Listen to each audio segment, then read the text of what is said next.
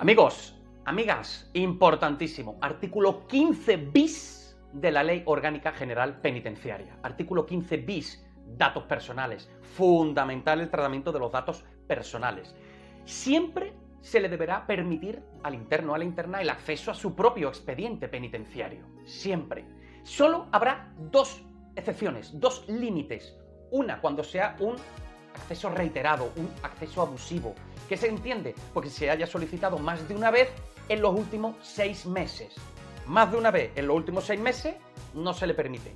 O cuando los técnicos que han elaborado ese expediente pueden correr peligro. O sea, el interno o la interna, pues puede llevar represalia, puede tomar represalia contra estos técnicos. En ese caso, tampoco se le permitirá el acceso al expediente o al determinado parte del expediente.